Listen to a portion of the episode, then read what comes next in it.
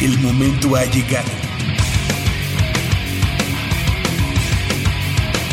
El azul y oro se apodera de tu sentido auditivo.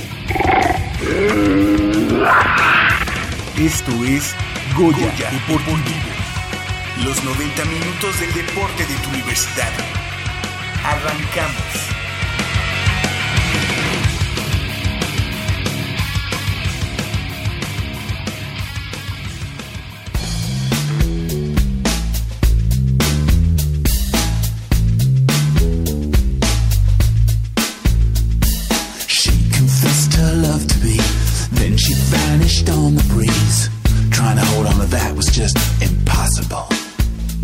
Días amigos de Goya Deportivo. Estaré con ustedes los próximos 90 minutos en el primero de los tres programas especiales donde recordaremos las mejores entrevistas realizadas. En la operación de los controles está Crescencio Suárez y en la producción Armando Islas. No olviden escribirnos a través de nuestras redes sociales. En Facebook, donde nos encuentran como Goya Deportivo 860 AM, así como en Twitter, arroba Goya Deportivo. Y entrando en materia, la primera de las entrevistas que escucharemos a continuación es la que realizamos con Telma Escobedo, alumna de la Facultad de Química, quien logró la medalla de oro con la selección mexicana femenil de hockey sobre hielo en el Campeonato Mundial División 2B, efectuado en Akureyri, Islandia, el pasado mes de marzo. De esta manera, México ascendió al Grupo A del torneo avalado por la Federación Internacional de Hockey sobre Hielo en un hecho histórico, pues nunca antes una representación nacional y sobre todo femenina había conseguido algo así. Escuchemos pues la plática que sostuvimos con Telma.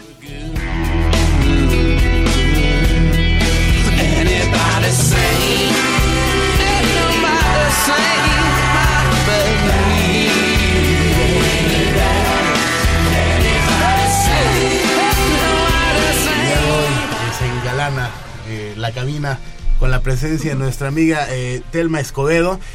Eh, por si ustedes no lo saben quién es, ella es integrante de la selección femenil de México que se proclamó monarca del Campeonato Mundial de Hockey sobre Hielo División 2 dentro del Grupo B, con lo que logró su ascenso al sector A de esta misma zona.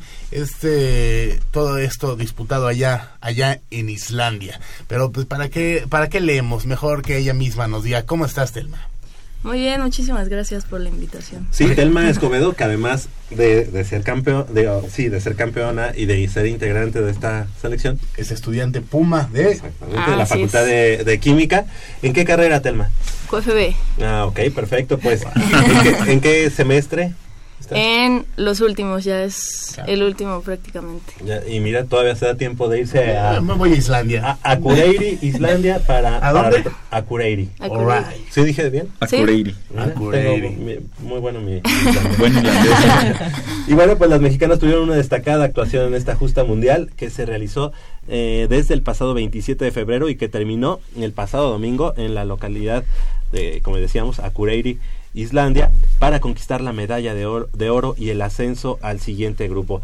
Telma, pues, eh, ¿qué nos puedes platicar? La verdad es que el hockey sobre hielo en México, poco difundido y bueno, mayormente en, en la rama femenil, sabemos incluso menos, pero qué orgullo, ¿no? Qué orgullo para, para México, para eh, tu familia, para toda la gente que sigue este deporte, eh, que pongan el, en alto el nombre de México. ¿Cómo fue esta competencia? Platícanos un poco de este ascenso histórico para, para el hockey sobre hielo femenil. Bueno, pues en esta división ya habíamos estado, habíamos ascendido hace dos años y pues desde hace dos años que no, no se conseguía el logro. Entonces habíamos estado entrenando muchísimo. De hecho, este, en noviembre del 2016 fuimos al preolímpico. Entonces yo creo que... ¿Fue cuando hablamos por teléfono? Ah, ¿No? sí, creo que sí. ¿O no? Habíamos hablado. Sí, creo que sí. Cierto, cierto. Ah, ha hablado con muchos. ¿Y tú quién eres? no, no, no. Sí, sí, sí, claro, tienes razón. Pues justo fuimos al preolímpico, entonces ahí hubo como toda una preparación más exigente. Entonces, pues llegamos a este a este mundial pues con, o sea, sin, sin saber que realmente habíamos subido muchísimo nuestro nivel. Y pues lo ganamos. O sea, al final todo el mundo me dice, ay, no, no te sorprendiste de, de ganar. O sea, no fue, no fue que, que no nos lo esperábamos, realmente sí queríamos ganar, pero pues sabíamos que no iba a ser fácil, ¿no? Claro. Entonces, pues es un deporte, se puede ganar, se puede perder siempre. Pero, pues yo creo que al final nos preparamos, fue, sí fue difícil, cada, cada equipo, pues es un rival muy, muy fuerte.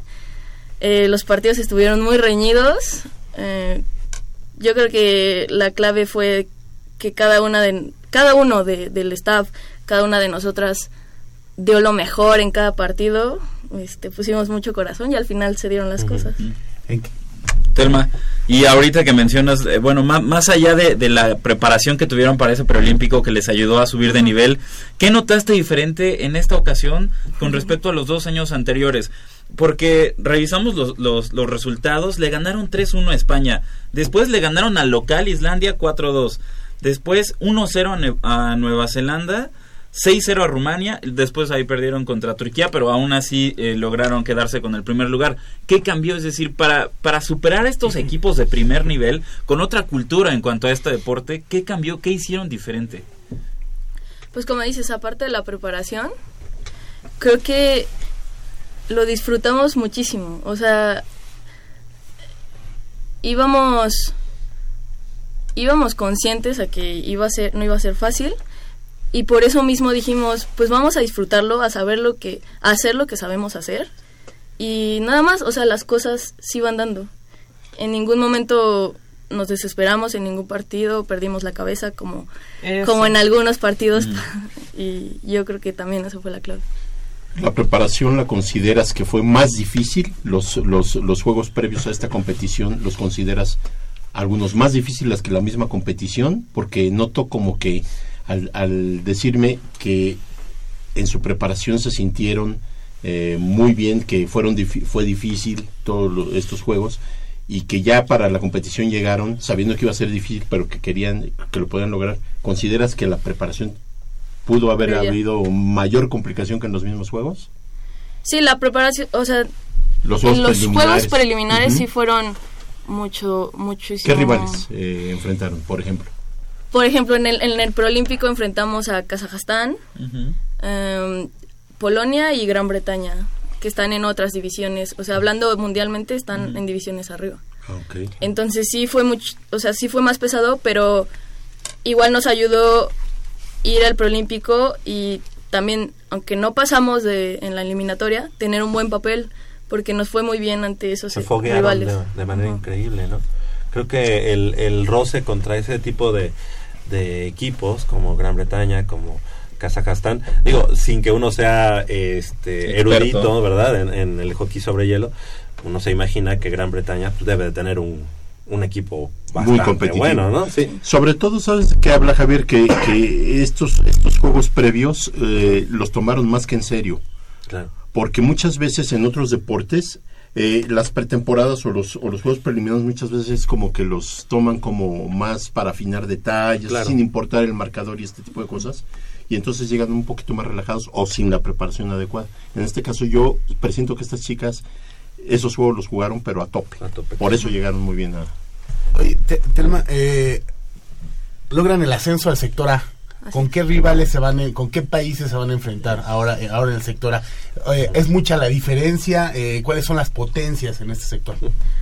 Eh, pues sí es, sí es, no muy grande la diferencia, pero sí son rivales eh, De mayor. de mayor nivel. Eh, está justamente Gran Bretaña. Estados Unidos. Ya llegamos a su división. Polonia. ¿no? Estados Unidos está en, En el top. en el top. Ajá, de hecho. Eh, Corea. eh, ahorita está Eslovenia. No sé, están diciendo que va a bajar de división. Aún no se sabe. Y pues sí, sí son rivales. O sea, todavía hay una categoría más arriba de la, de la que ascendieron. O sea, ahorita ascendieron a la A. A la A ¿no? del Y hay otra dos. todavía más arriba. La A del Ah. grupo 2. La, La A del grupo 2. Ah, ok. Sí. Ok, ok. Y en el grupo 1 me imagino Rusia, Canadá, Estados Unidos, Suecia, Finlandia. Finlandia. Sí. Que, que de todos modos, a, final de cuentas, eh, creo que en México se ha estado hablando eh, más cada vez del hockey sobre hielo, ¿no? Sí, claro. O sea, incluso por ahí pues vemos transmisiones de, de equipos mexicanos, este, como que ya está haciendo más ruido y eso es importante, este tipo de resultados, ¿no? Sí, y al final, o sea, creo que uno de los objetivos, aparte de, pues, que ir a los Juegos Olímpicos, es que crezca en México, ¿no? O sea, a mí, a mí me encanta este deporte y por eso me encanta comunicarles, difundir que, que es un deporte aparte de muy completo en el que pues desarrollaron muchísimas habilidades tanto deportivas como no deportivas. Entonces, que crezca en México y pues que crezca el femenil, que es claro. a lo que nos dedicamos. Oye, en tu caso, el hecho de ser estudiante, también pues eres, eres una puma también de, de hockey sobre hielo aunque aunque no haya como tal o no sé si en este momento ya haya de nuevo equipo pero no no creo en hockey sobre hielo y menos femenil por parte de la universidad. ¿Qué, representa eso también de ser estudiante y ser eh, deportista con el jersey de México? Obviamente es un, un gran orgullo, también es una gran responsabilidad. Em, de hecho, lo que mencionabas de que si había un equipo o algo así, sí había un equipo, este se llamaban los Pumas pero igual no, no había mucho mucha comunidad estudiantil. Así es. Entonces, por eso yo creo que... Como que la, faltaba la identidad, ¿no? Exacto. Y pues como te digo, o sea, que se siente es sumamente un o sea, es un orgullo muy grande el poder ponerte ese jersey y, y salir a otros países y hablar un poco por nuestro país pero pues también es una gran responsabilidad como te como te decía porque pues siempre debes de, de, dar lo mejor de ti para que también alces la mano y, y, le demuestres a, a, nuestro país que sí se puede, ¿no? Sí se puede trabajar en equipo, sí se pueden hacer grandes cosas importantes. Telma, y en ese sentido, ¿qué consideras que, que, se debería hacer para que, para que crezca la, la, popularidad del hockey sobre hielo en México? Porque yo te voy a decir algo, yo no creo que, que la popularidad de este deporte vaya a crecer transmitiendo partidos del NHL, no lo creo, pero no me hagas caso, tú eres la experta. ¿Qué se puede hacer en, en este sentido? Pues, como dices, es complicado, sobre todo porque no es un deporte nacional, pero pues al menos, al menos hablando por mí, yo poner como, o sea, seguir haciendo lo que, lo que he venido haciendo con la selección. Eh, pues antes, antes nadie, nadie hablaba de nosotras y conforme vamos avanzando de categoría, de nivel, pues se va hablando más, entonces pues sí es, ruido en cada paso que dan. Sí, porque es muy difícil. si hay éxito, ¿eh? Porque si no nadie los voltea a ver, esa es la verdad. Ya que no se vale, porque el deporte en general debe tener difusión. Claro. ¿Qué sea cual sea el deporte y desde chiquitos, no debe tener una difusión este de alguna manera. Sí, claro. Nos, contabas que ya estás en, lo último de tu carrera. Así es. Eh, platícanos, eh, dejaste algo pendiente, te, te, te vas a ir a algún extraordinario. Confesiones. Espera, la están leyendo en su casa. No, más, eso por eso, pero no se atreve a decirlo ahí. Igual aquí. Mami, fíjate que... No, yo, yo creo que ya después de, de, de, subir al sectora, yo creo que te pueden dar algunas concesiones. Cuéntanos, no ¿cuántos extraordinarios? Ni uno. Ni uno. ¿Cuál, es la siguiente pregunta? Ah, no. Este, no, afortunadamente extraordinarios, ¿no? Sí, me, sí me mandaron a final. Sí. Y de los exámenes que en los que no pude asistir, pues me los reprogramaron. Igual, pues tuve que llegar, ponerme. Bueno, me estoy poniendo al corriente porque hace poco llegué. Y pues ya también comencé el servicio social. Entonces ahí ah. la verdad es que fueron muy, mis tutores fueron muy flexibles y me dieron la oportunidad de faltar. Escuela, servicio social y todavía entrenar.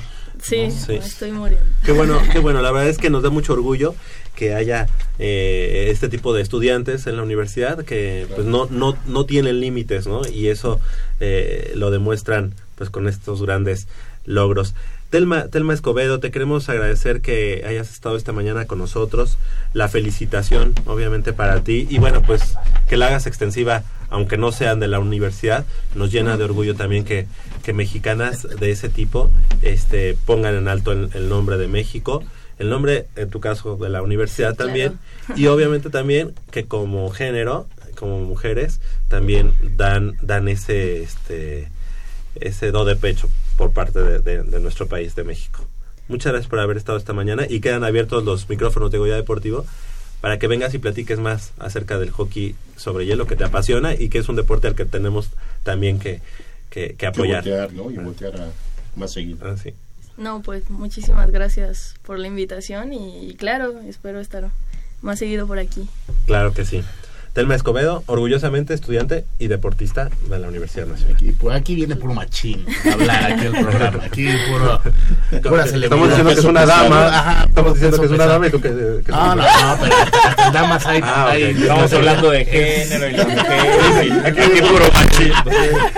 No, pero él se sí, sí, me entendí, sí me entendí. Ah, sí, se entendió. Machín de calidad. Faltan 11 minutos. Ah, Faltan, eh, es que Pato ya no, no, sé sus señas. hablar de la risa. Faltan 11 minutos para las 9 de la mañana. Eh, que nos llamen. Que nos llamen al 55 36 89 89. Tenemos muchas, muchas. ¿Qué harían con un hijo americanista? ¿Y qué harían con. Ahorita con, Paul. Con un yerno americanista. ¿Cómo manejarían la situación? Ahorita Polo nos va a decir. Ah. recuerden que las mejores respuestas se ganan el par de boletos. Sí, las mejores. Telma, tú ¿A quién le vas a hacer el fútbol? No, no, no. No, no, no, no, no, por favor. No. ¿Tanto así? No, no, no. Fue suficiente. No, no, no, no, no, no es tan, no es tan malo. A ver, está por la colonia. Ya nos habías espantado. No, no. Está por Jalisco. ¿Por dónde anda? Dilo con señas. No lo digas al aire, dilo con señas. Ya, ya ni lo quiero decir porque. No, tú adelante. Somos abiertos. No juzgamos. No te preocupes. Ay, bueno, ya. Ah, a Cruz Azul. Ah, no. Dije por la colonia Nochebuena, estamos aquí cerquita. Bueno, bueno, no, no, hay tanto bullying. Ah, hasta, hasta sentí feo. Vamos un corte, en un instante estamos de regreso.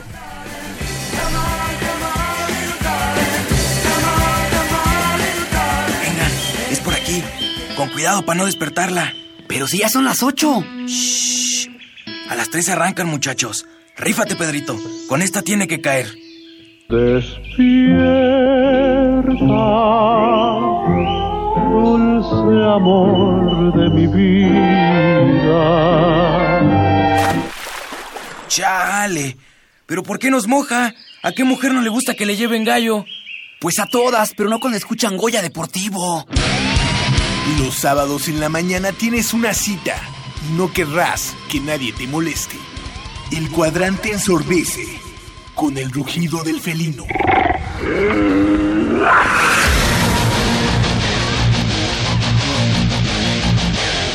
El deporte también se practica con los oídos.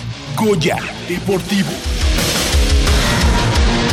Escúchanos todos los sábados de 8 a 9.30 de la mañana por el 860 de AM. Goya Deportivo, la voz del deporte universitario.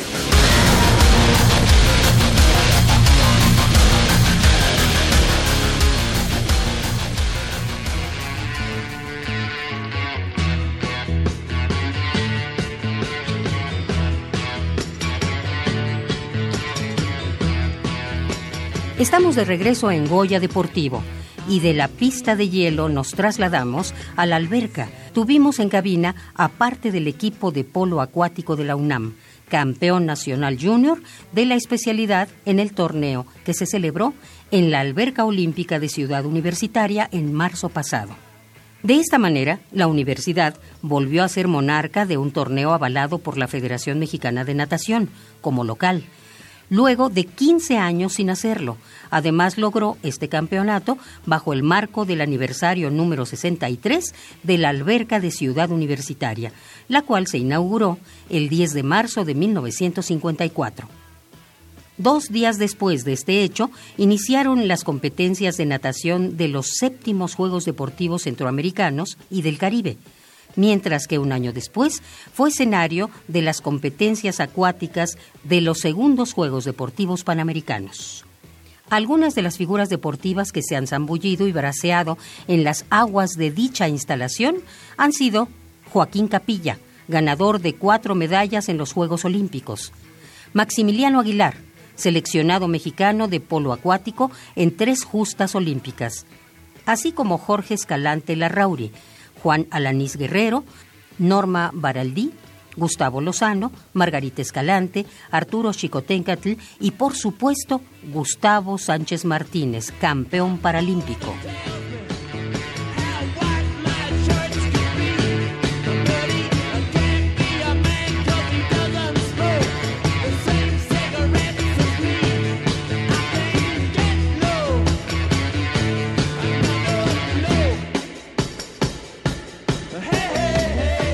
Y es que el equipo representativo varonil de la UNAM conquistó de manera invicta el Campeonato Nacional Junior de Polo Acuático, todo esto para menores de 22 años, hay que señalar que se realizó en la alberca olímpica de Ciudad Universitaria el pasado del pasado 9 al 12 de marzo. Este torneo es avalado por la Federación Mexicana de Natación, en donde compitieron 15 selecciones, 9 de hombres y 6 de mujeres. De esta manera, la universidad vuelve a ser monarca de un torneo de federación como local luego de 15 años y el camino inició para los Pumas en la fase de grupos donde se compartió el sector con Sonora, Nuevo León, así como los equipos azul y blanco de la alberca olímpica Francisco Márquez. En el grupo B se encontraban Jalisco, Estado de México, Guanajuato y Baja California. Pero ¿qué les parece si antes, bueno, si más bien los incorporamos a la conversación y les damos la bienvenida eh, en primera instancia al coach al entrenador en jefe César Santoyo. Muy buenos días, profesor, ¿cómo estás? Eh, gracias por estar con nosotros esta mañana aquí en Goya Deportivo. Bien, buenos días, gracias por la invitación. Felicidades, felicidades por este campeonato para la Universidad Nacional y están dos de los jugadores de los Pumas que, eh, bueno, tuvieron esa eh, ese logro para los colores azul y oro. Ángel, Ángel Cadena, muy buenos días, ¿cómo estás? Gracias por estar con nosotros. Hola, muy buenos días. No, pues muchas gracias por la invitación al programa. Gracias a ti y también nuestro amigo Jerónimo Rubio, también integrante del equipo de eh, waterpolo de la Universidad Nacional. ¿Cómo estás? Muy buenos días. Hola, buenos días. Me siento muy bien. Felicidades, felicidades por este logro. Y profesor César, César Santoyo, ¿qué, ¿qué, representa este, este campeonato, este campeonato nacional en, el, en lo que refiere a menores de 22 años para la Universidad Nacional? Una disciplina que eh, tiene mucha historia en la Universidad Nacional, que siempre ha dado buenos resultados. Sin embargo, bueno, pues en este momento siempre es importante porque se enfrentan a selecciones que pues invierten mucho dinero, ¿no? Sí, primero que nada, bueno, la satisfacción, ¿no? De poder obtener este campeonato. Es la primera vez que yo obtengo un campeonato nacional en la alberca de la universidad. Entonces, para mí es una doble satisfacción y como lo mencionaste, es un equipo que tiene historia, siempre está entre los primeros lugares y pues es muy bonito, ¿no? Poder disfrutar ese ese campeonato, más que nada también que se juntó con el aniversario de la alberca. Claro. Fue un ambiente muy muy padre. Y no solo, ah, perdón, no solo con el aniversario, ahora ya también están estrenando horarios, están, digo, de alguna manera estrenando alumbrados, ¿Qué representa todo eso para, para el equipo de polo acuático? Porque ya tienen como más colchón para poder hacer sus actividades de una manera como más holgada. Sí, efectivamente, tienes razón, con el alumbrado que acaban de poner en la, en la alberca, que nos facilita una mayor amplitud de, de horario, trabajar de, de ya no estar tan encimados con los horarios, tener mayor flexibilidad con los deportistas, ya que tienen que cumplir también con sus labores académicas, nos permite salir más tarde, acoplarnos a las necesidades del deportista ahora. Y para ustedes chicos, que, eh, ¿cómo sienten el cambio de horario? También el cambio de clima, porque obviamente implica eso cómo sienten todo eso y para las competencias, pues normalmente, bueno, a veces les toca pues al aire libre y a veces en, alberca techada. ¿Qué representa todo esto? Eh, bueno, pues el cambio de horario está, está fantástico, ¿eh? Porque, bueno, con este calor, nadar en la alberca que está un poco fría, un poco fría, pues sí, está, es, es riquísimo. Y la alberca que se abierta, bueno, a mí me parece que es la mejor alberca de, México. Y para las competencias, pues, si esté echado, a veces siento que, que no respiro. Entonces, estar ahí en CU es, es, lo mejor, es lo máximo. Sí, pues, sin duda, todo lo del alumbrado y la flexibilidad de Darius, pues, sí nos ha pegado bastante, como mencionó César, en cuanto a, la escuela. Por ejemplo, yo voy a la escuela en la tarde. Uh. Entonces, pues también el que haya alumbrado, el que nos permita salir un poquito más tarde, pues me da chance de, entrenar un poco más para después irme a la escuela. Claro, abre la posibilidad para que más, eh, más exponentes del polo acuático puedan tener cabida en el, en el equipo, pero vámonos al campeonato. Eh, los Pumas debutaron ante el equipo blanco de la Ciudad de México, al que derrotaron 6 goles a 4. Después se impusieron 13 goles a 3 al equipo de Nuevo León, 18-1 contra el equipo azul de la Alberca Olímpica Francisco Márquez y por último en esta, en esta parte de, de, mm, de grupos eh, ganó 16 goles a 6 a Sonora. Un, pues un paso perfecto, un paso que hasta parecería fácil. ¿Cómo, cómo lo describen, eh, eh, Ángel, Ángel en tu, en tu caso? ¿Pensaste que, que, ganarían tan fácil a estos equipos? Bueno, digo, la, la, la diferencia que fue menor fue 6-4 ante el equipo blanco de la Ciudad de México, pero todos los demás pues realmente fueron partidos muy muy fáciles para ustedes. Pues creo que todo esto de que los partidos pues en algún momento fueron fáciles fue gracias a todo el trabajo que tuvimos a lo largo de la temporada, porque pues los entrenamientos sí son muy pesados algunas veces, si no es que la mayoría. Entonces, pues lo que hicimos fue que todo el trabajo que hemos hecho a lo largo de temporada se vio reflejado ampliamente en, en los juegos. Y pues la comunicación fue, fue, fue excelente. La verdad es que el equipo en la fase de grupos reaccionó muy bien a las indicaciones de César, a lo que nosotros queríamos jugar. Entonces, pues fueron dos factores muy importantes, la comunicación y el trabajo de toda la temporada, que nos hicieron ese paso tan, pues podríamos decir fácil en la fase de grupos. Y chicos, sí, para mm, como poder ejemplificarle o explicarle un poco a la audiencia de Goya Deportivo, estos rivales que enfrentaron en el campeonato, más o menos como eh, en qué eh, lugar ocupan como en un ranking nacional, digo, porque no son, no, un rival nunca es es fácil. Eh, tener un equipo enfrente pues nunca es fácil por más dificultades que tenga este qué ranking le pueden dar a estos equipos o si si no sé vaya estaban como en un, en un top este a nivel nacional o, algo por el estilo. Pues Sonora que ganó Olimpiada Nacional. Sí Sonora el año pasado ganó Olimpiada Nacional y el, el DF el nacional del año pasado que fue en Baja California eh, quedó en tercer lugar. ¿Cómo hacerle para que estos muchachones no se relajen después de una fase de grupos donde aparentemente no hubo tanto problema y se despacharon dos veces a, Sonora, ¿no? Y el blanco, ¿no? Y el blanco. A los dos. Sí, miren, la competencia, los resultados finales, los, los tres primeros lugares salieron del grupo A, en el cual estábamos Exacto. Este, inscritos. Cuando fue el sorteo, yo realmente siempre he dicho, si queremos ganar, tenemos que ganar a todos. Y bueno, pues em, empezó lo, que es la psicología con, con el grupo, ¿sí? Porque los entrenamientos ya, ya los traíamos, ¿no? Entonces ahí entra más el aspecto del entrenador, de motivarlos, de convencerlos de que sí podemos hacer las cosas. Y cada partido pues, lo planteábamos de manera diferente. El grupo respondió de una manera increíble. Yo sinceramente no pensé que los resultados iban a estar tan holgados. La competencia, yo cuando supe qué rivales iban a venir, les los dije, la oh. competencia está difícil, ¿no? Pero no imposible. O sea, yo mi pronóstico era estar entre los tres primeros lugares. Y conforme se fue dando la competencia, el equipo fue de menos a más. Entonces la psicología y convencerlos y motivarlos, decirles que están en su casa, mm. eso como que fue un aspecto importante. La compatibilidad de horarios eh, eh, eh el hecho de ampliar eh, el que ustedes puedan entrenar ya en un horario mejor eh, establecido y, digamos con mayor facilidad para los muchachos, quiero suponer que es parte de que ellos eh, en algún momento lleguen todavía mejor preparados y más convencidos de tu trabajo. el joven cuando quiero suponer que cuando el joven está muy presionado por horarios o, no o llega tarde o no puede asistir a algún entrenamiento, se van dificultando ciertas cosas en tu trabajo y en el de ellos. Esto esto eh, sí, sí estoy acertando en eso, la compatibilidad de horarios te facilita más el trabajo y que los muchachos obviamente lleguen mejor y más convencidos de lo que se está haciendo. Sí, con esa amplitud de horarios, este, ya programamos cada semana, ya, ya les me dicen esta semana salgo tarde, tengo un trabajo, entonces ampliamos los horarios, hay días que la preparación física ellos la hacen individual. Y dos o tres veces a la semana así nos conjuntamos para realizar nuestros partidos interescuadros.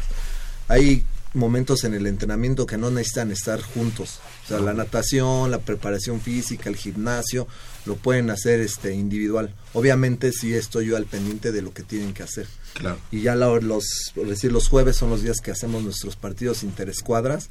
Entonces ya ese día nos adaptamos a que todo el equipo esté junto para poder jugar.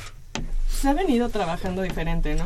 A mí, eh, digo, eh, yo me voy un poco atrás a la Olimpiada Nacional del año pasado eh, no sé si ustedes estuvieron. ¿No? Ah, bueno, bueno, me, surgía un poco la duda porque este en Guanajuato me parece que fue.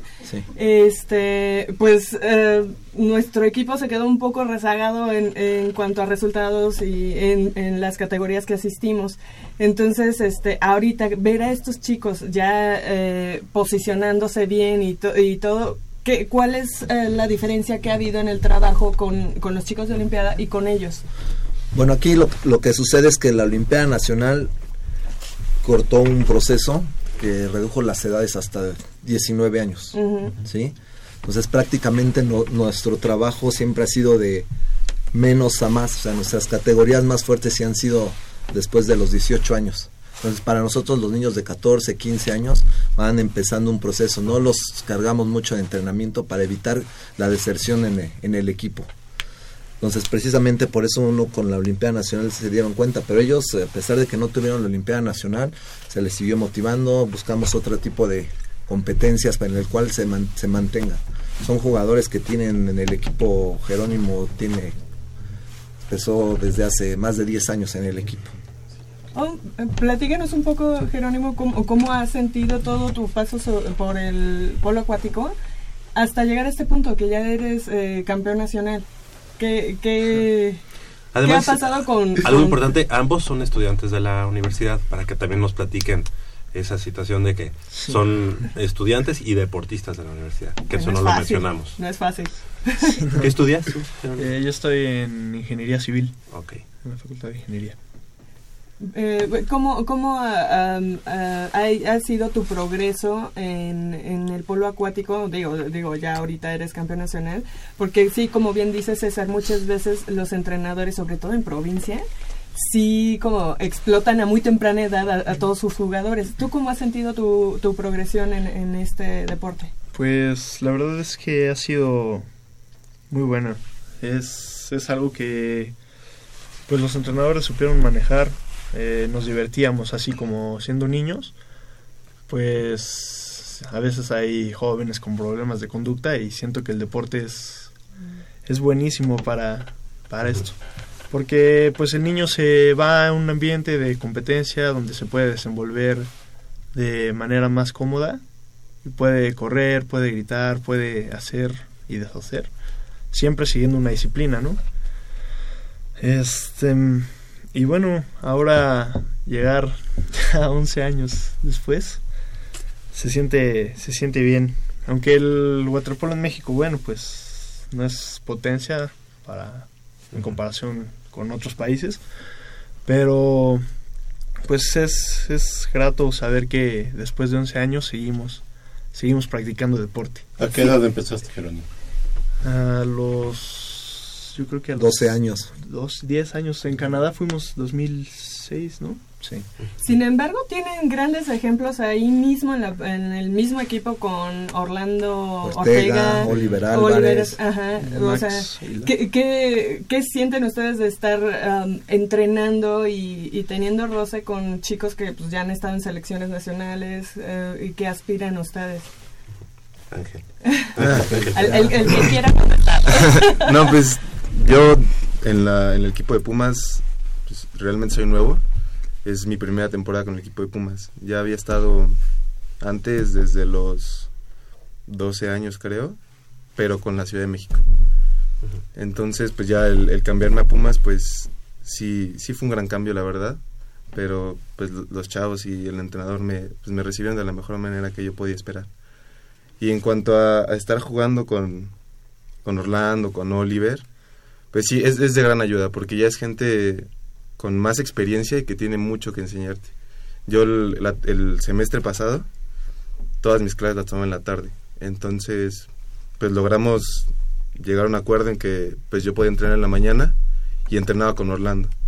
Entonces me enseñó muchas cosas, eh, técnica, cómo saltar, bueno, entre otras cosas. Y pues creo que esa parte me ayudó mucho al crecimiento que he tenido desde que me cambié a Pumas. Claro. Oye, y algo algo que, que, hay que destacar, tú también eres estudiante de la universidad, eh, ¿qué estudias? Yo, yo estoy en la, en la Facultad de Derecho. Facultad de Derecho. Perfecto. Bueno, pues aquí se pone de pie nuestro compañero y amigo por favor. Leopoldo García, exactamente.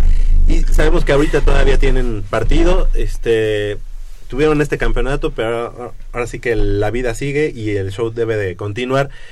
¿Qué, qué viene para el equipo de waterpolo en, en el caso de su, de su categoría? Bueno, ahorita, como dices, ya no hemos descansado. Tenemos la liga metropolitana. Termina en mayo Ahorita vamos a la mitad. Va el equipo Un Amor en primer lugar. Yeah. mantenerlo. Tenemos el fin de semana un torneo en Jalisco que nos invitaron. Vienen dos equipos de Estados Unidos. Ah, es un cuadrangular. Tenemos los nacionales clasificatorios para Olimpiada Nacional en abril y mayo. Olimpiada Nacional y en el mes de junio tenemos el Campeonato Nacional de Primera Fuerza en la alberca Lonam, que ese es también de buena calidad. Queremos ganarlo. Tenemos, queremos la revancha con Jalisco que nos ganó en noviembre en Jalisco les queremos ganar en la alberca de la UNAM. Digo, Jalisco es de los más fuertes, ¿no? Sí, realmente el, equipo que llevamos ahí en, la, en Campeonato Nacional de Primera Fuerza es una categoría libre. Entonces el equipo de Jalisco tenía la mitad de la selección nacional que participó en Toronto. Sí, claro. Entonces, ah. pero, llegamos hasta la final, llegamos hasta la final. Entonces ahorita queremos la revancha. La revancha ahora en nuestra alberca, que sí podemos ganar. Profesor, y con ese campeonato de, nacional de primera fuerza, ¿cuál es el proceso que van a seguir eh, chicos como Jerónimo, como Ángel, que ganaron este campeonato nacional sub-22? Eh, ¿qué, ¿Qué sigue en el proceso y si es que algunos de esos jugadores podrían estar disputando ese campeonato nacional? Bueno, ahorita lo que yo quiero este, hablar con la Federación Mexicana de Natación, pues los resultados están, el equipo de la UNAM lleva dos finales en las categorías más importantes del waterpolo entonces, de este, estos jugadores para mí deben ser la base de la selección nacional en el próximo ciclo olímpico. Digo, los resultados están. Claro. ¿No? Primera fuerza, segundo lugar, este campeonato junior, primer lugar. Ningún equipo en esas dos competencias llegó a las dos finales. Debe ser la base de, de la selección nacional. No digo que todos los jugadores del equipo, pero pues sí hay para estar. El, siguiente ciclo olímpico te refieres eh, a seis años, o sea, ah. ahorita ya vienen los próximos juegos. De aquí a Tokio Ah, de aquí a Tokio. En julio ya hay una competencia para clasificar a los centroamericanos de Barranquilla. Yo espero que en la primera lista de la selección, la convocatoria, pues esté varias gente de, de la universidad. Oye, César, ¿y qué pasó con las mujeres? Porque de repente vemos aquí que quedaron en sexto lugar. Eh, de repente han sido un equipo muy fuerte, el de la UNAM, pero ahorita se quedaron un poquito rezagadas.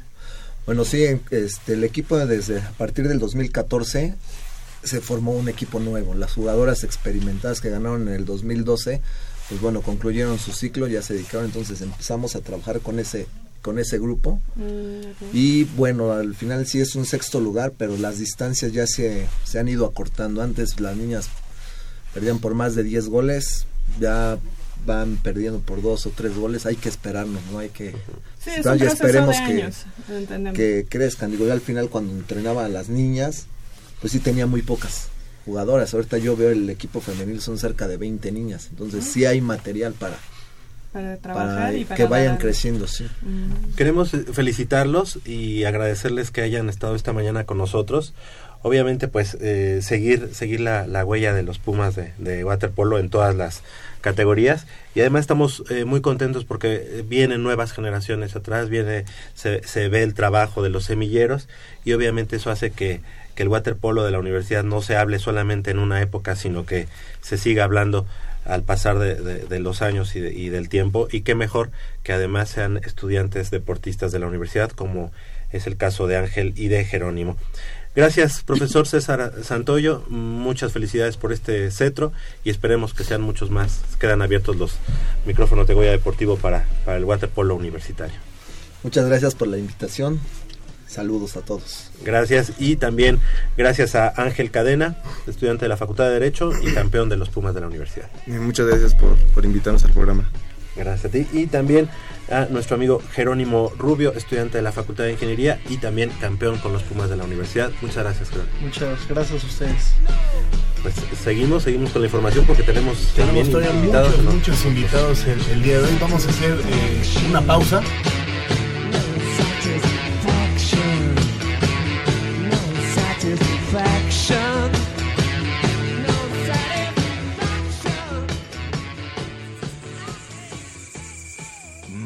Está buenísima. Papá, ¿qué estás viendo? No, no, es nada. Estoy viendo mi Facebook, mi amor. Pero ese no es tu face. Sí, ya sé, pero por favor no le vayas a decir a tu mamá. ¿Qué es lo que no me tiene que decir, eh? ¿Eh? ¿Otra vez? perdóname, por más que intento no puedo dejar de verla. La pasión por el deporte también causa adicción www.deportes.unam.mx noticias, videos, convocatorias, medicina del deporte y mucho más. www.deportes.unam.mx El deporte de la UNAM también está en la web. Goya Deportivo, la voz del deporte universitario.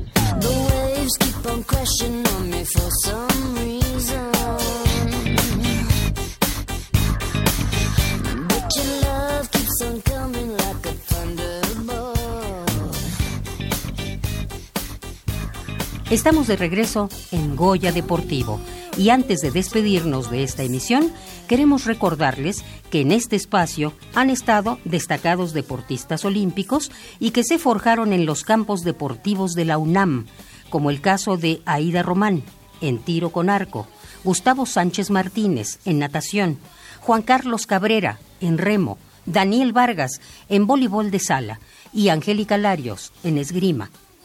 Todos ellos también pasaron por las aulas de la Universidad Nacional y demostraron que el deporte de alto rendimiento y la escuela no están peleados.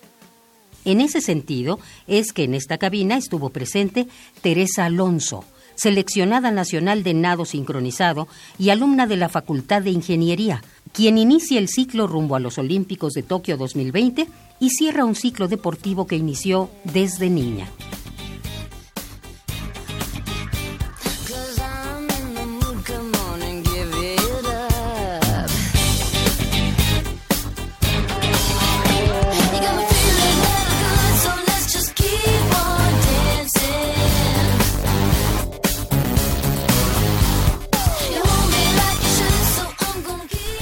Pues el equipo mexicano de nado sincronizado concluyó su participación en el Mundial de Natación en Budapest, Hungría, con una gran actuación en la piscina.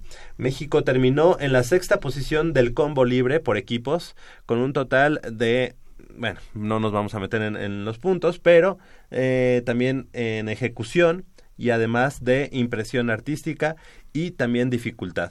Además, en la rutina libre por equipos finalizó en el octavo puesto y el equipo mexicano lo integran eh, Nuria Diosdado, Karen Machat, eh, Regina Alférez, Joana Jiménez, Luisa Rodríguez, Jessica Sobrino, Amaya Velázquez y Teresa Alonso de la Facultad de Ingeniería, a quien esta mañana tenemos nuevamente aquí en Goya Deportivo. Gracias por estar con nosotros, eh, Tere, bienvenida y felicidades por estos, eh, por este, estos resultados en un campeonato digamos, eh, importante, que es el Mundial de Natación en tu disciplina, que es nado sincronizado. Felicidades. Muchas gracias a ti. Oye, pues platícanos un poco cómo estuvo la competencia. Este, se enfrentaron a lo más granado a nivel mundial en nado sincronizado. Pues sí, como todo mundial estuvo pues bastante como peleado, pero pues nosotros dimos como el corazón en el agua, de hecho mucho del público se nos entregó. En la semifinal hasta bucharon las calificaciones. ¿Ah, sí? Sí. ¿Y estando allá en Budapest? Ajá, o sea, el público húngaro se nos entregó bastante, entonces con eso nos quedamos con la satisfacción de nuestra participación. Al ser un deporte de apreciación, pues eso también implica que eh, los jueces también están muy influenciados, ¿no? De, de ver, por ejemplo, una, una demostración de China, de equipos que tienen quizá eh, mucha tradición en nado sincronizado. Sin embargo, en el ya en la piscina ustedes pues se pusieron, digamos, al tú por tú con, con grandes equipos. Sí, como tú dices, una, es un deporte de apreciación, entonces es muy difícil subir lugares o subir puntuaciones.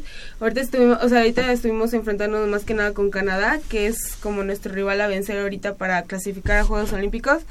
Y pues nosotros pensamos que sí lo íbamos a lograr, pero los jueces no nos dejaron.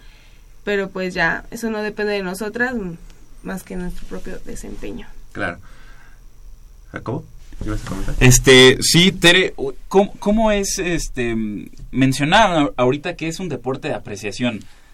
¿Llegan los jueces ya con una predisposición de lo que se puede esperar de la rutina de cada, de cada equipo? Es decir, que tengan esta mentalidad, bueno, México no nos va a entregar tanto y, y que por lo menos ya tengan ahí como presupuestado cuál sería el, el resultado y que por eso, por eso cueste como tanto trabajo, dices, ¿no? Eh, subir lugares. Sí, yo creo que sí. O sea, obviamente no debería ser así, pero por ejemplo a Rusia nadie lo baja ya. Ajá, exacto. Este, por ejemplo, ahorita China ya viene muy fuerte, según yo era el equipo B el que fue al mundial. Entonces, imagínate el equipo A quién sabe cómo esté, o sea, seguramente muchísimo mejor. Este, pero pues a Rusia no a nadie lo ha tocado ya. Y oye, qué, qué, qué, bueno que tocas este tema. ¿Cuántos cuántos países llegaron al mundial eh, con equipo A? Ah, creo que todos, Ajá. menos China. Real. Y, y, China por... No, no sabría. Ajá. No, sí, eso.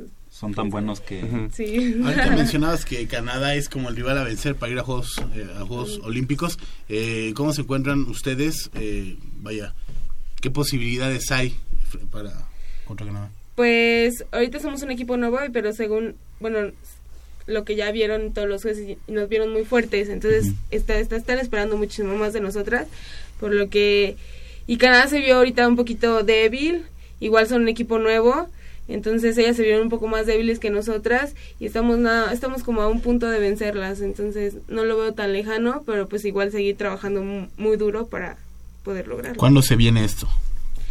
Eh, seguramente va a ser en Juegos Panamericanos, que todavía faltan dos años, el año que viene son Juegos Centroamericanos y el que sigue son Juegos Panamericanos. Los Panamericanos son los que dan el boleto a... Ajá, a Tokio. Oye, en este caso, eh, los resultados finales de rutina libre por equipos, estamos hablando, como ya lo comentabas, Tere, eh, Rusia queda en primer lugar, China en segundo y Japón en tercero, luego viene Ucrania, Italia, España, Canadá y México. Y el, el total de puntos, eh, pues sí, la diferencia es realmente muy poca. Eh, Canadá queda en el séptimo lugar con, eh, con 86.20. No sé si así se diga. Y, y México con 85.96. Es decir, menos de un punto para, para estar, digamos, empatados con Canadá. Pero eso, ese punto o ese menos punto 5, digamos que este, se tiene que trabajar muchísimo para, para elevarlo, ¿no? Sí, es como te decía, como es un deporte de apreciación, este pues ya no depende tanto de nosotros sino de los jueces y para ir subiendo lugares o puntuaciones es muy muy complicado. Ok, y en el caso de los resultados finales en el combo libre por equipos, México quedó en el sexto lugar, es decir, primero China, Ucrania, Japón, Italia, España y México. Abajo de México quedó Grecia y Francia. En este caso, ¿no participó Canadá o quedó muy abajo? No, Canadá no participó ni Rusia. Ni Rusia, ok. Eh, y bueno, eh, ¿cuál sería, digamos, el camino para llegar a ese, a, a ese nivel que ustedes necesitan?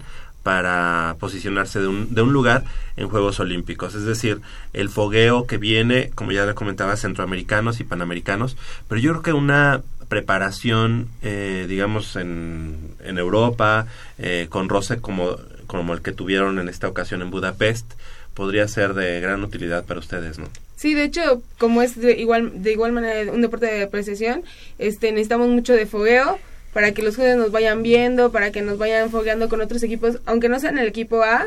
Japón tiene equipos muy fuertes, por ejemplo, en su en su país. Este, pero pues lo que no contamos es con el apoyo, con el presupuesto, pues. O sea, ahorita nada más para este mundial nada más fuimos a Japón. Y nos hubiera a lo mejor nos hubiera ido un poquito mejor si hubiéramos tenido la posibilidad de irnos a otros abiertos internacionales igual, de igual manera. ¿Cómo está el nivel ahorita en Centroamérica y en Juegos Panamericanos? Por ejemplo, aquí se enfrentaron a rivales como Japón, China, Ucrania, eh, Rusia. ¿Cómo está el nivel? O sea, ya nos comentaste hace unos instantes que el, rival a vencer es Canadá, pero en Centroamericanos, en Panamericanos. En Juegos Centroamericanos esperamos llevarnos todas las preseas y todas las pruebas. Y en Juegos Panamericanos, pues el año pasado quedamos en segundo lugar en ambas pruebas, en dueto y en equipo, por lo que esperamos este vencer a Canadá. Solamente abajo de Canadá. Ajá. En, lo que fue este Panamericanos. En, eh, digamos, em, Sudamérica, hablando concretamente de Argentina o Brasil, el nivel todavía no es como el de México.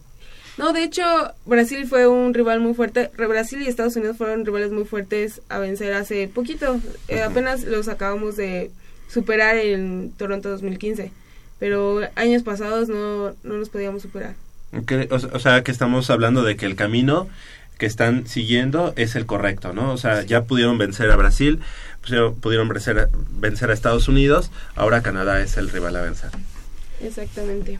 Correcto. Oye, y bueno, regresando a lo que es también tu otra faceta como estudiante eh, de la Facultad de Ingeniería, recuérdame de qué carrera eres. Eléctrica electrónica. Ah, ok. ¿Qué tal este has tenido el apoyo este siempre es un, un tema que nos gusta aquí este tocar. exactamente. Los maestros te dejaron ir a Budapest no hubo o, bueno no no coincidió con este con las clases con el cierre del semestre.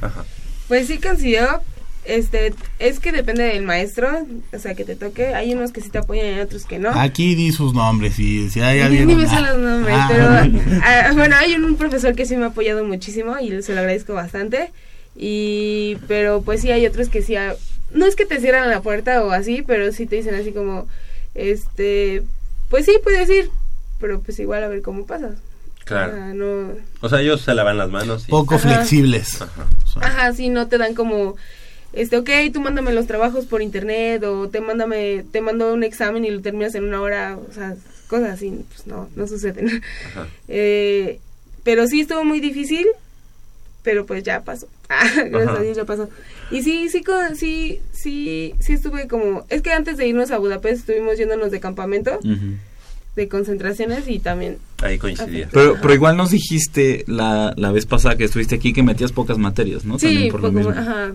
No, imagínense si tú pusieras... Sí, si, me, si metías seis materias como... Sí, claro. ¿O cuánto es el en promedio por semestre? Seis, ¿no? Sí. Más tareas. Oye, pero tú eres una deportista, digamos, de alto rendimiento de élite, digamos ya a nivel nacional. Eh, ¿En qué lugar ahorita tienes tú a tu preparación ya académica? Es decir, como parte de tus prioridades.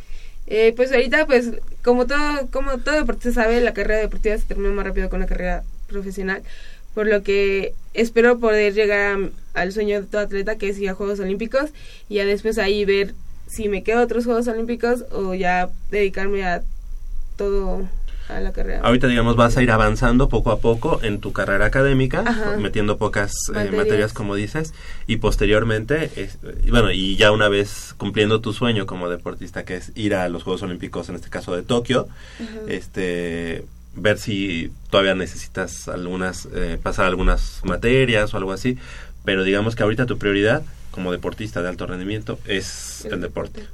Correcto. Bueno, pues digo, ese es uno de los, de los temas que hemos tocado aquí en Goya, ¿no? Oye, Tere, y ahorita que mencionas el sueño de ir a Juegos Olímpicos, eh, ¿qué representó para ti competir al lado de Nuria Diosdado y Karen Machach ya en, en, un escenario como un mundial de natación, que es a lo máximo que, que se aspira, digo, por debajo de Juegos Olímpicos, eh, precisamente en el mundo de la natación, sean clavados, sean este nado sincronizado, este qué representó para ti compartir equipo con ellas y qué pudiste aprender de ellas eh, en, un, en una competición en la que los nervios están eh, a flor de piel y que tienes eh, muchísimas cosas en las que concentrarte, pero a la vez tienes muchos distractores a tu alrededor. Eh, pues yo ya había tenido la oportunidad de participar con ellas desde el 2015, como juegos fueron Juegos Panamericanos y el Mundial de Kazán, por lo que ahorita ya la siento más como unas compañeras, como una familia, o sea, ya no la siento así como, o sea, la primera vez que competí con ellas claro que fue como, ah, estoy compitiendo al lado, estoy compartiendo la piscina al lado de mis, pues, mis ídolos, o sea, pero ahorita ya la siento más como unas compañeras y sí se refleja cómo nos apoyan, o sea, cómo ellas ya tienen esa experiencia además, este y cómo nos apoyan. Por ejemplo, ahorita en la selección hay una niña de 15 años. Entonces, Nuria se acercaba y la pintaba y la peinaba y así. Entonces, todo el tiempo están ahí apoyándonos y pues aprendes muchísimo de ellas. Claro. Oye, seguimos hablando de, de Nuria, eh, de estas, digamos, exponentes del nado, nado, sincronizado de México que ya tienen, pues, una trayectoria, este, larga, importante no es que sean viejas, ¿verdad? Sino que, eh, pero ya tienen mucha experiencia y también que están compartiendo la piscina contigo, que pues eres muy joven y que desde las nuevas generaciones y de esta chica que nos comentas de 15 años. Eh, hay gente atrás que viene empujando, empujando al nivel que ustedes tienen, es decir, una vez que Nuria este, diga adiós al nodo sincronizado, hay gente que se va a quedar atrás, digamos, impulsando, como es tu caso, y atrás de ti. Sí, claro que sí. Este, hay, o sea, en el equipo todas son muy, muy buenas, son súper dedicadas y todas entregamos ahí el alma por lo que siento que si alguna exponente tan grande como Nuria de se, se llega a retirar, siento que sí podría este, llenar como el tipo hueco que va a dejar, pero sabemos que igual Nuria también va a estar ahí para apoyarnos en lo que sea. O sea, aparte de que ya no, o sea, si se llega a salir del equipo, siento que sí va a seguir ahí apoyándonos. Oye, ya que terminó el, eh, el mundial, eh, bueno, durante mm, la preparación de cara al mundial, estuviste viviendo en este no sé en la en el comité o en la en CONADE o no siempre estamos estamos concentradas en escenar ahí siempre ah, vivo real este pero estuvimos yendo por ejemplo nos invitó Zacatecas a dar una exhibición fuimos a dar una exhibición a Zacatecas nos trataron espléndido y ahí estuvimos como ahí es más alto pues igual nos ayudó un poco para la condición. Regresa a, antes de Zacatecas fuimos a Acapulco igual a a probar una alberca destechada, como la de Budapest era destechada, entonces queríamos como probar las mismas condiciones, ajá, igual, y como era a nivel del mar, pues igual queríamos probar todo ese tipo de cosas. Ok, y ya ahorita que, que ya terminó el mundial, ya regresaron, ¿tú ya regresas a, tu casa o sigues en el cenar? ahorita estoy en mi casa, este, voy a salir de viaje y ya regresando voy a rezar al cenar porque igual ya entro a la escuela. Igual para no perder tanta condición, pues igual nos piden hacer un poco de cardio, cosas así. Entonces, pues nada más tengo el cenar como centro para hacer alguna actividad física. O sea, digamos que estás de vacaciones. Sí, tenemos, ahorita tenemos un, mes de vacaciones. Y regresamos para el selectivo, otra vez. Durante ese mes, eh, ¿sigues yendo al gimnasio? ¿Sigues haciendo ejercicio? Sí, ¿O, te ya Ahorita no he hecho nada. Te vas por los guaraches. pero Las sí. gorditas. Pero sí nos tratamos de cuidar, pero es lo mismo que es un deporte estético. Claro. Acaba, acaba el Mundial de Natación, Tere, y, y regresas a México y dices, tengo un mes de vacaciones, esto, esto es lo que quiero comer, así, este, este fin de semana, este sábado, este domingo, me voy a dar el gusto y voy a comer esto. A ver, pero ¿qué, ajá, ¿qué podría hacer? Tacos. ¿De ah, tacos de, qué? ¿Tacos de qué? ¿Y dónde? ¿Dónde? Ah, de cecina con queso y... ¿En dónde? Los tres coyotes, ¿conocen? Sí, en Coyoacán. Sí. Pero tú no vives por allá. pero, están buenos. Ah, yo vivo por el norte, pero pues el Digo, para que nos digas. En ¿Pero en qué parte del norte vives? En Torres Lindavista. Oye, pues cerca de los de Buen Tono, ¿no? ¿No hace cuánto te das todo de Úscaro? y donde cruzan Euskadi y Buen Tono. Sí, en sí, te das vuelta a la donde izquierda. también unos rábanos este, eh, asados bien ricos. Eh, este los recomiendo esos. O sea, si vas por eh, cruzas, eh, vaya, insurgentes, Eh, sí, conoce Sí, Óscar. en la Sí. industrial. En la industrial. En Buen Tono están muy buenos. A ver, otros más. En la calle Necaxa. Sí, en la heroica industrial.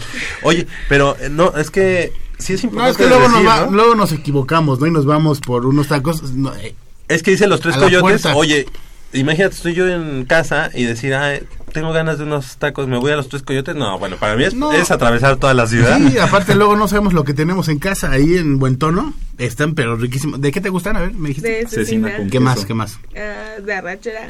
Eh, Nada exótico. Es que sí, es, es muy... Este, O sea, se no le entras mucho. a la tripa, a los Sí, sesos, ¿no? Bueno, a lo mejor si me lo dan y no me dicen qué es. Pero no. Puede que lo Ah, pues de ahí tú dile, dame de lo mejor. y ahí te lo dan. No, aparte, eh, yo te recomiendo que te des esa oportunidad. O sea, la verdad están muy, pero muy buenos los tacos. Oye, de pero, no, pero regresando a, a- a la situación estética. A los tacos de cecina. No, independientemente que le entre a los tacos de cecina, este, te mantienes pues, muy delgada. Pero ¿cómo lo haces? Cuéntanos. ¿Cu- ¿Cuánto pesas, Tere? Eh, pues he llegado a pasar 45, ahorita estoy seguramente como los 47, 49. Oh, no, pues imagínate, a, esas, a esos pesos tú dices, me Oye, echo pues unos entonces 10. dinos a cuáles tacos vas. Bueno, pues muy bien. Tere, Teresa Alonso, te queremos agradecer que hayas estado esta mañana con nosotros, felicitarte por esos logros que, que vas consiguiendo en lo, en lo personal y también eh, a todo el equipo, obviamente, mandarles un saludo y la felicitación. Muchas veces, lamentablemente, aquí en México no hay el escaparate y no hay la difusión que se requiere para, para competencias en la, como las que eh, tú tomas parte, en este caso el Mundial. Hay que estarla buscando y quienes estamos más cerca del deporte, pues sí lo hacemos, pero en general la, la gente, pues el grueso de- en México no se entera de los grandes resultados que luego se, se obtienen. Te queremos agradecer que hayas estado esta mañana con nosotros y felicitarte por esos logros, que sigan los éxitos tanto en el plano eh, deportivo y también en el académico. No, muchísimas gracias a ti y a todo tu foro. Gracias. Tenemos aquí a una estudiante deportista universitario, universitaria que nos llena de orgullo, Teresa Alonso, estudiante de la Facultad de Ingeniería.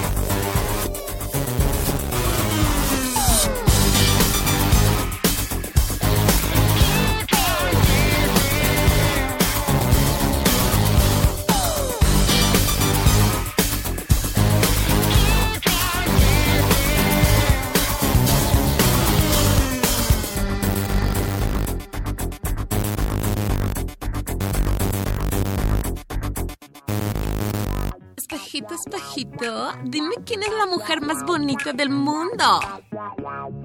Espejito, espejito, ¿quién es la mujer más bonita del mundo? ¿En serio, en serio? ¿Qué? O sea, ¿qué te pasa? Pues es que hace varios kilos que no me lo preguntabas. O sea, cero verdad, ¿eh? Entonces, espejo, ahorita vas a... Lucías, pesada.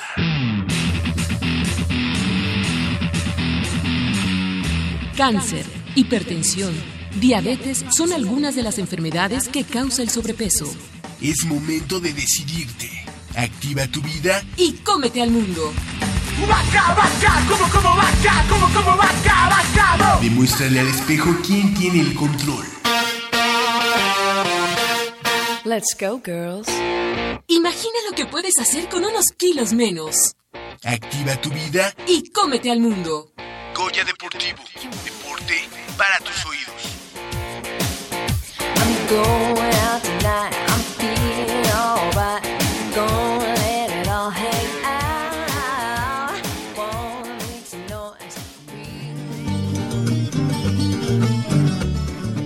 1927.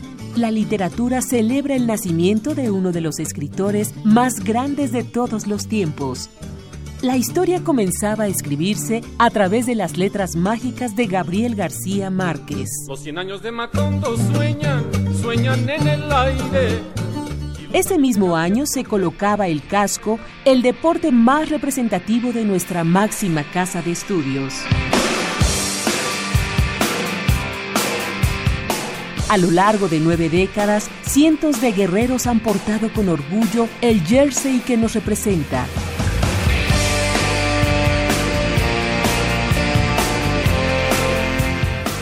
Es que toda leyenda tiene un comienzo. La vida no es la, que uno vivió, sino la que uno recuerda y cómo la recuerda para contarla.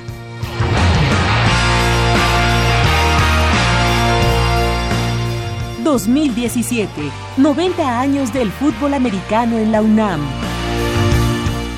Goya Deportivo... ...la voz del deporte universitario.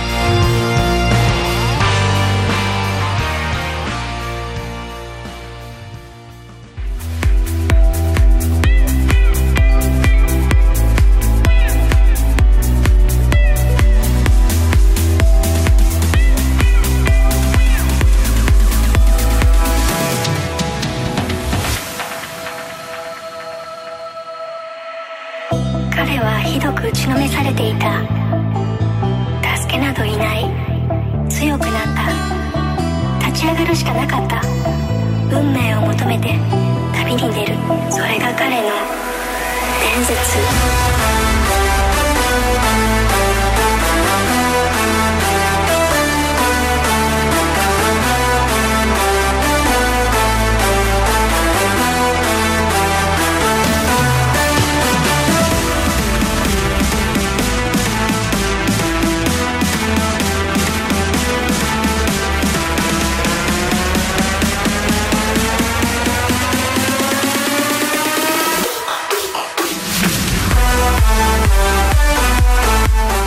Lamentablemente el tiempo de hoy se nos ha terminado y no nos queda más que agradecer a todos ustedes por habernos acompañado a este recuento de las mejores entrevistas y los esperamos el próximo sábado en el segundo programa especial de Goya Deportivo.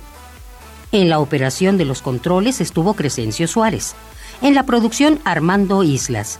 Me despido de ustedes recordándoles que Goya Deportivo es una coproducción de Radio UNAM y la Dirección General del Deporte Universitario de nuestra máxima casa de estudios.